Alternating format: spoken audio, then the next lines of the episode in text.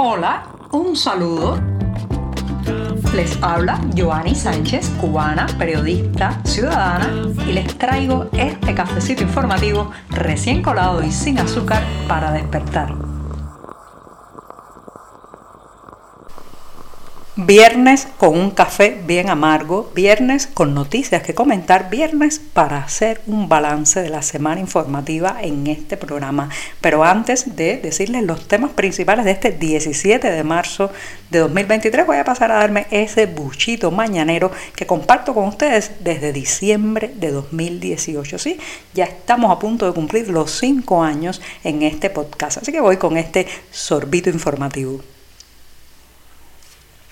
Después de este cafecito amargo, les comento que la nostalgia, la nostalgia tiene muchas trampas, al igual que la memoria, y en tiempos de crisis tendemos a edulcorar, a pintar de manera luminosa el pasado, porque claro, eh, como los cubanos hemos vivido de crisis en crisis, de descalabro económico en descalabro económico, de malas noticias en malas noticias, pues entonces nos refugiamos en el pasado, creemos que el tiempo pasado siempre fue mejor y uno de los, mm, digamos, eh, periodos que tendemos más a edulcorar, a maquillar, a iluminar con tintes falsos es eh, aquel comprendido en la década de los 80.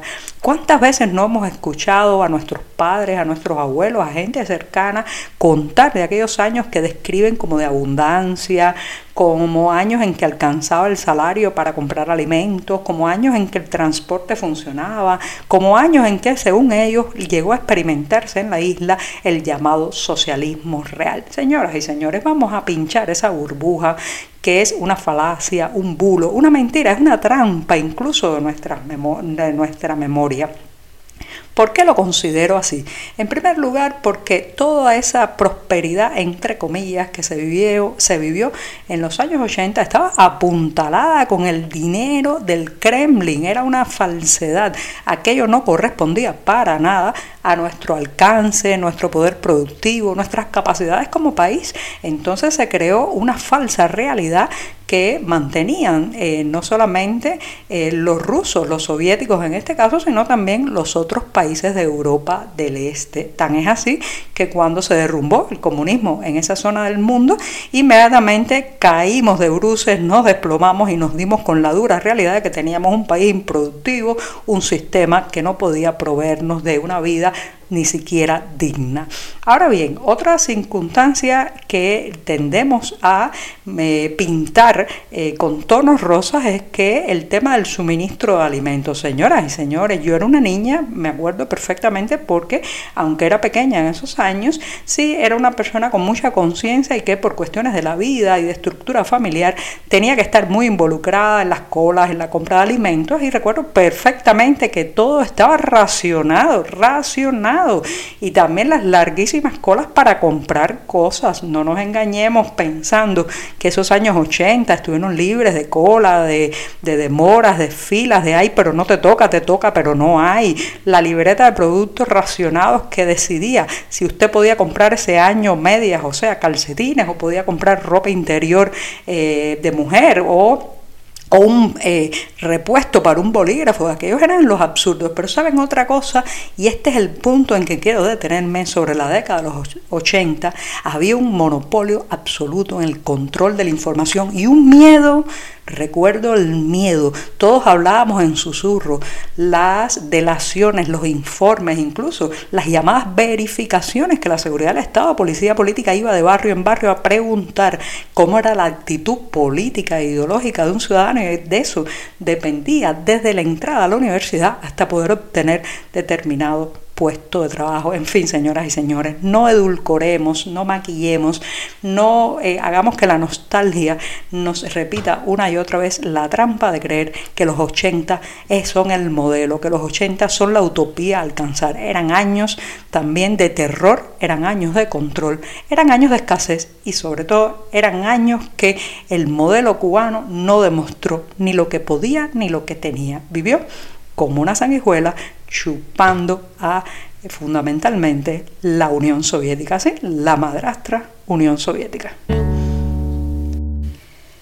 Si por estos días ustedes se asoman a las redes sociales, específicamente a las redes sociales que hablan sobre Cuba, encontrarán que hay un tema que protagoniza la mayoría, digamos, de las publicaciones, de las peleas y también de los encontronazos, y es la llegada a Miami de el equipo cubano que está participando en el Clásico Mundial de Béisbol, el llamado Team Acere triunfó 4 eh, a 3 sobre Australia y eso le dio el boleto para llegar a Miami en Estados Unidos y el próximo domingo estará disputando allí el, siguiente partido de este, de este evento que como saben pues es un evento muy seguido a nivel internacional y la presencia de los peloteros cubanos no ha dejado de destapar eh, ciertas polémicas. Yo tengo que reconocer que mis conocimientos sobre béisbol o pelota son muy escasos, pero sí quiero arrojar luz sobre el hecho de que cuando uno vive bajo un totalitarismo, eh, la ideología, la política, la mano del oficialismo se mete en todo, señoras y señores. Se mete en la forma en que nos vestimos, en qué comemos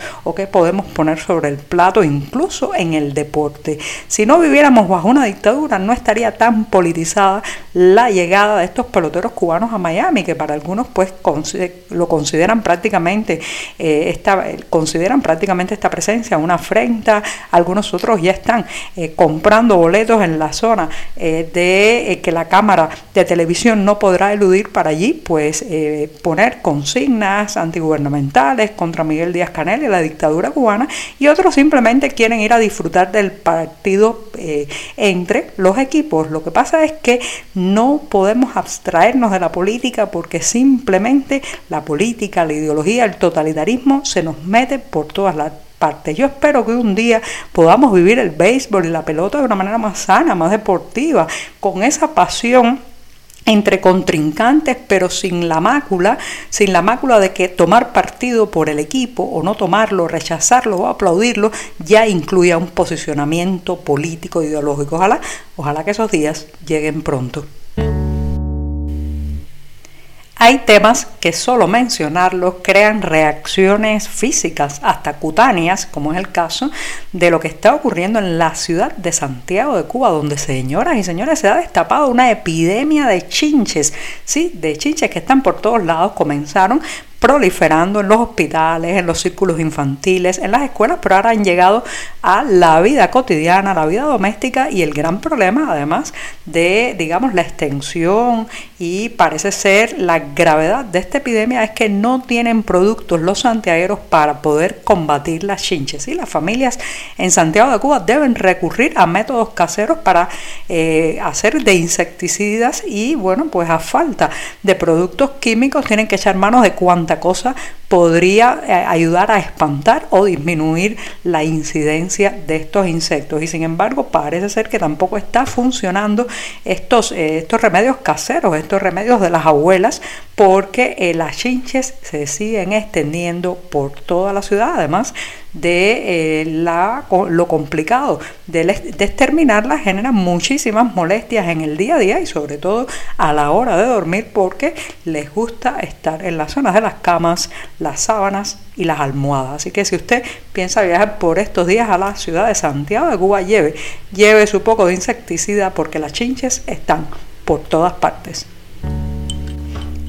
Decir adiós siempre es complicado y más todavía cuando no solamente estoy despidiendo este programa de viernes, sino también toda la semana informativa en este podcast. Pero lo voy a hacer con una recomendación que pueden disfrutar si caminan por las calles de la pequeña Habana en Miami, Estados Unidos. Allí esta semana se ha inaugurado un mural realizado por el artista venezolano Pedro Aguiar que rinde homenaje a grandes leyendas de la salsa. Entre ellos, claro, está la salsera mayor, la cubana Celia Cruz. Así que los que caminan por allí verán también, además del rostro de Celia Cruz, el de Oscar de León, Rubén Blades, Tito Puentes, Héctor Lavoe y Willy Colón. A caminar entonces por la pequeña Habana mirando hacia el muro donde están esas glorias de nuestra cultura latinoamericana y de nuestra cultura salsera.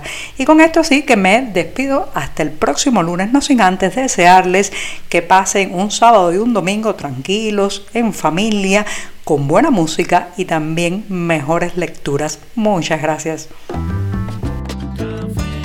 Por hoy es todo. Te espero el lunes a la misma hora. Síguenos en 14medio.com. También estamos en Facebook, Twitter, Instagram y en tu WhatsApp.